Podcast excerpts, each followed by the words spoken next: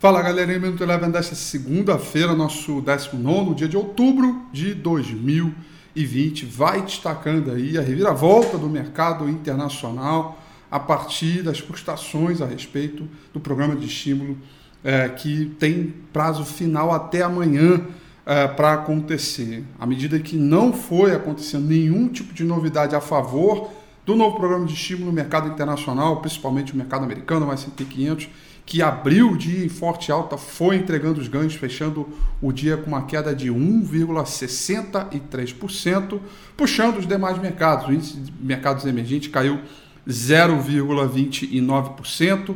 O petróleo, que chegou a trabalhar no terreno positivo, voltou a cair, queda de 1,14%.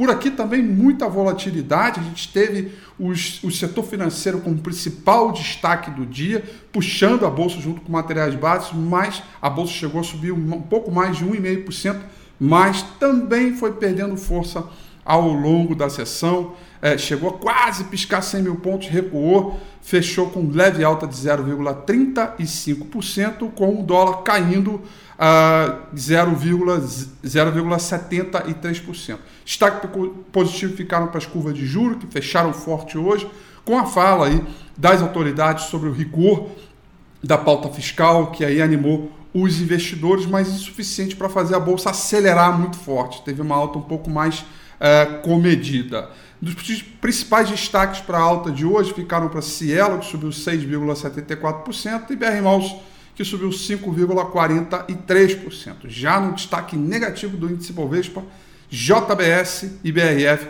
foram as que mais caíram hoje, com quedas um pouco mais de 3,50%. O Minuto Eleven fica por aqui. Quer ter acesso a mais conteúdos como esse?